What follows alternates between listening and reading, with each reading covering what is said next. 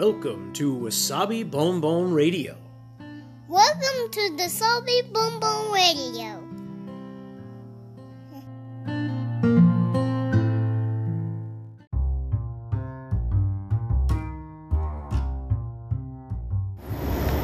皆さんいかがお過ごしでしょうか？ニューヨークシティ郊外のワーキングマザーロッキンわさびです今日もつれづれ話にごゆるりとお付き合いください、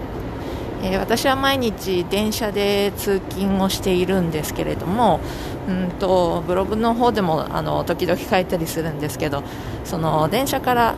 電車の窓から毎日あのちらちらと外の景色を眺めながらやってくるんですね。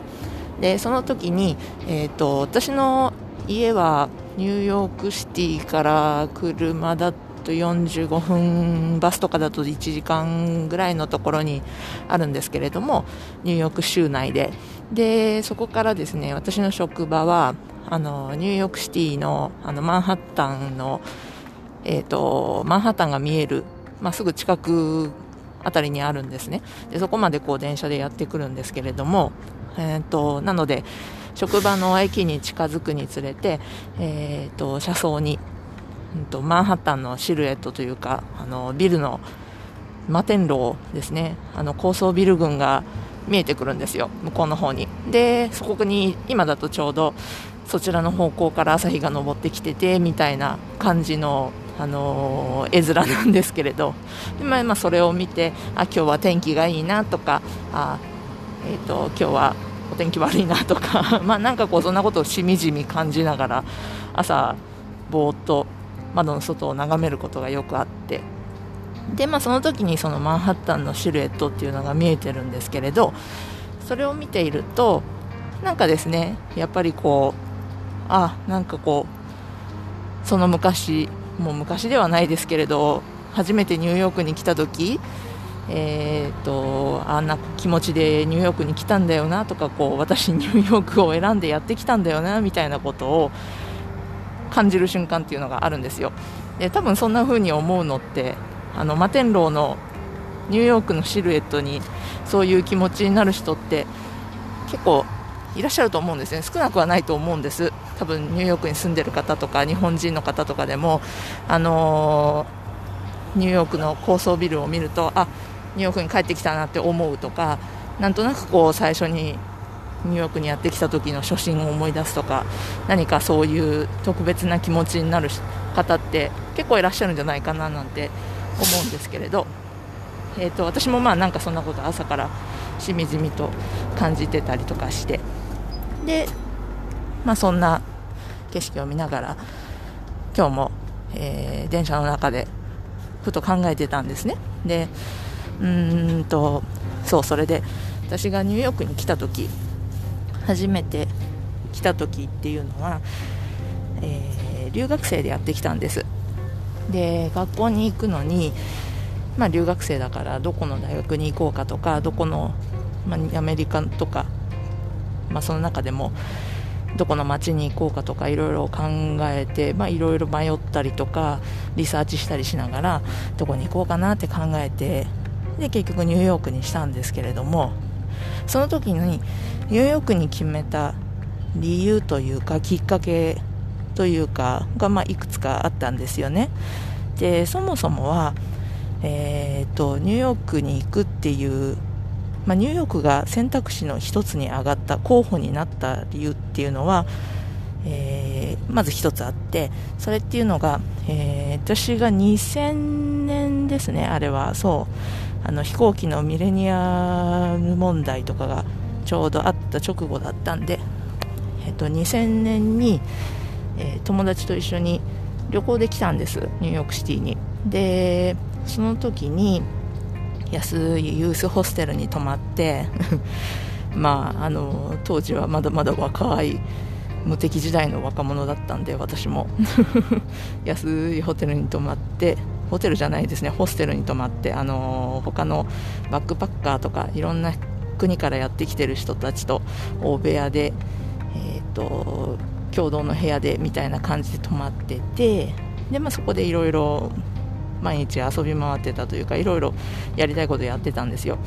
でそんなこんなでまあ1ヶ月ぐらい過ごした時期というかそのニューヨークに遊びに来て1ヶ月ぐらい滞在したことがあって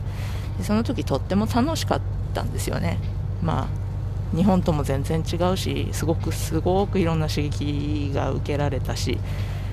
で、まあ、かっこいいなと思うものもたくさん見ちゃったし。なので、えーと、その当時にまた来たいなとか思いながら、あのー、1ヶ月滞在して日本に帰ったんですよ。で、まあ、それもあって、えー、その時の気持ちを思い出してニューヨークっていうのが、うんと、選択肢の一つに上がっていて。でその他、まあいろんな場所で考えたんですけどカリフォルニアの方西海岸だったり西海岸でも、えーと、北の方のシアトルだったり、えーと、はたまたもうとにかく、あのー、滞在費を留学生として来るから学費とあとは滞在費をものすごく抑えようかとか考えてもうものすごい田舎の方の学校を考えてみたり寮に入ることを考えてみたりとかしてあのアメリカのど真ん中何もないようなところとか、えーと、ニューヨーク州の中でももっともっと田舎の方ですねあのここからずっともっと内陸部に入った生活費が安いところっていうので考えたりもしました。まあ、あの大人留学だったので日本で作った貯金したお金を持ってきてそれで生活して学校にも行くっていうことだったのでできるだけ安く抑えた方がいいかなとかとも考えたりしてたんですよね。でまあそんなことでいろいろ考えてた時に、うんと、当時の知り合い、まあ、今でも知り合いですけどが、えーと、ふとあのアドバイスをくれたんですよ。その人が言ってきてくれたのはあのどっちにしてもあの自分が自分が貯めて一生懸命貯めて大事に大事に取っといたお金をその留学で一気に使うんだったらどうせだったら一番行きたい場所に行ったらいいんじゃない？みたいなことを言ってくれて。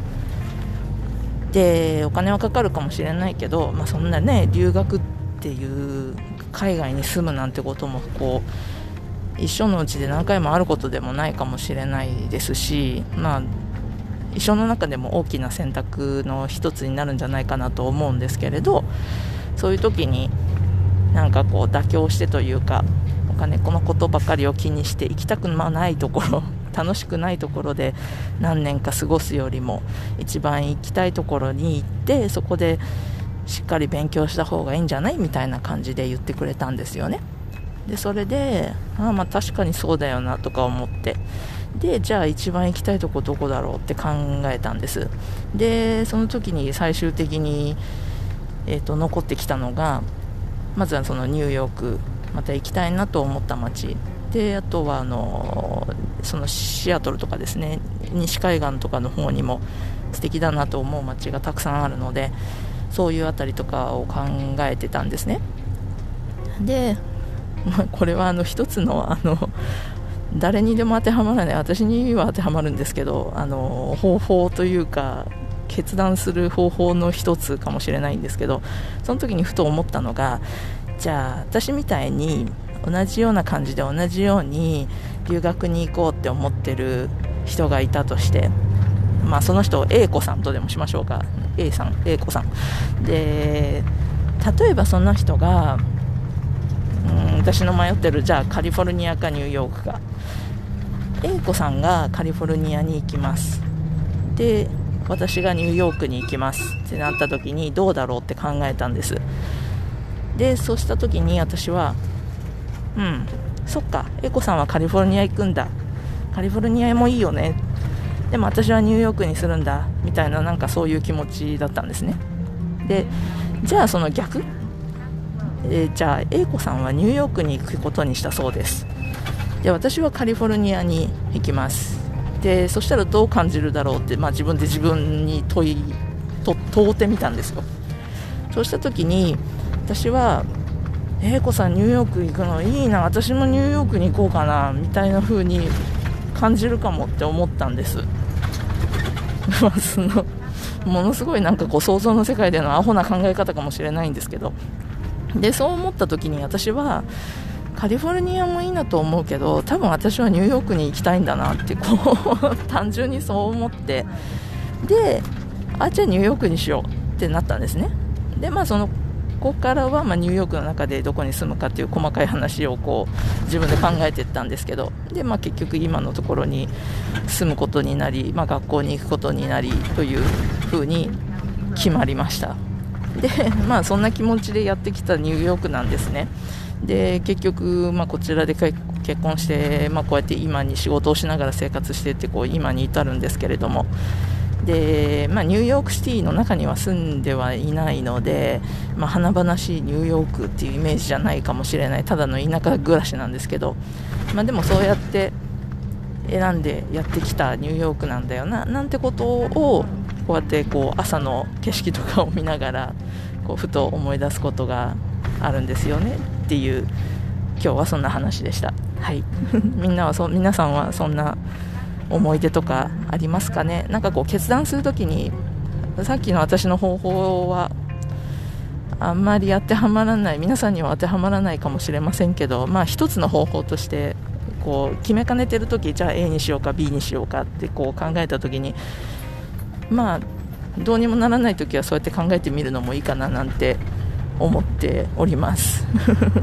はいということで、えーと今日も良い一日をお過ごしください。それでは